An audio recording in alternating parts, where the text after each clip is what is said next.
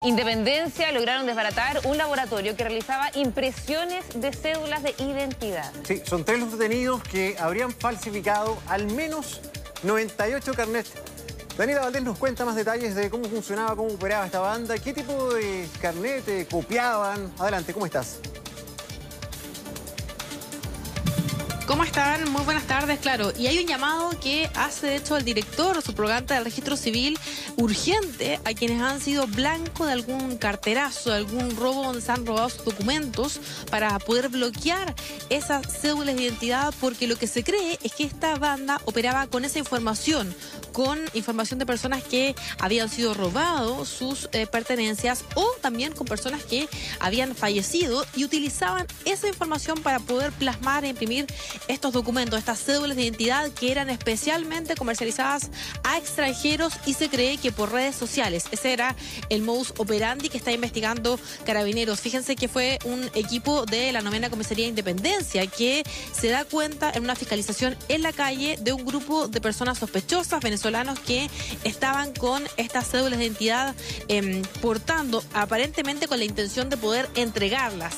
Y es ahí cuando lo fiscalizan, revisan el vehículo en el andaban, encuentran estas casi 100 cédulas de identidad falsa y además una impresora y otros elementos que son clave para poder elaborar estas cédulas de identidad. Se toma contacto con el registro civil, se dan cuenta que son todas falsificadas, que algunas eran incluso bastante eh, burdas, por así decirlo, porque tenían fotos en muy mala calidad, otras que parecían, eso sí, eh, verdaderas y se lleva a cabo entonces esta detención de estos tres ciudadanos venezolanos que también utilizaban documentación falsa por falsificación de instrumento público. Hay que recordar que cuando uno se ve envuelto en un caso como este, no solo, ojo, hay sanciones para quienes eh, elaboran, sino que también para quienes portan una cédula de identidad que es falsa. Así que es parte de lo que se llevó a cabo durante esta mañana y que termina con la detención de tres personas. Escuchamos de hecho lo que dijo el mayor que estuvo a cargo del procedimiento. En el registro que se estaba haciendo al interior de este vehículo encuentran eh, una gran cantidad de tarjetones listos para ser eh, impresos, eh, una impresora de calidades profesionales. Y lo que más le llamó la atención a estos funcionarios fue estas cédulas de identidad que estas personas manipulaban, las cuales al ser revisadas por el personal se dieron cuenta de que carecían de los sellos de seguridad proporcionados por el registro civil a lo que son nuestras cédulas de identidad configurando lo que es el delito de falsificación de instrumento público y procedimiento procediendo a la detención de estas personas. Nuestra es la que tiene más de 24 métodos de seguridad, una de las más seguras a nivel mundial, pero de igual forma estaba siendo plagiada, por así decirlo.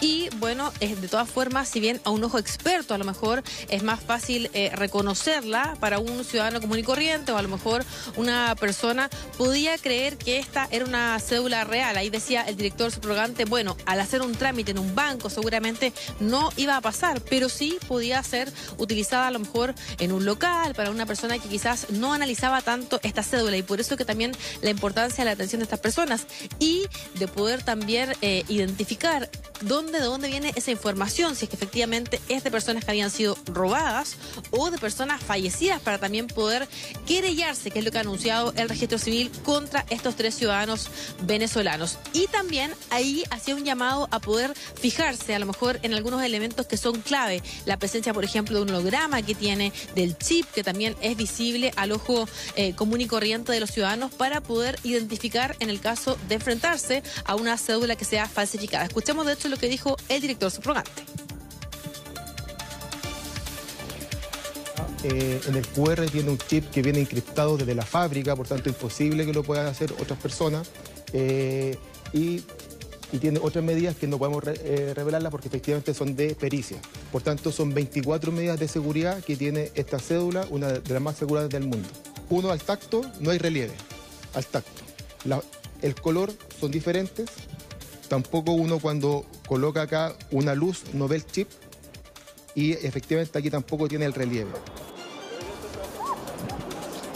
Bien, ya les comentaba entonces yo que lo que se indaga es que hayan sido comercializadas por redes sociales, que en ese punto, de hecho, de independencia donde son estas personas detenidas, era el lugar del trueque y ahora entonces queda también esta querella en curso y una investigación para ver entonces a dónde, de dónde vienen estos datos que eran mal utilizados por este grupo de delincuentes.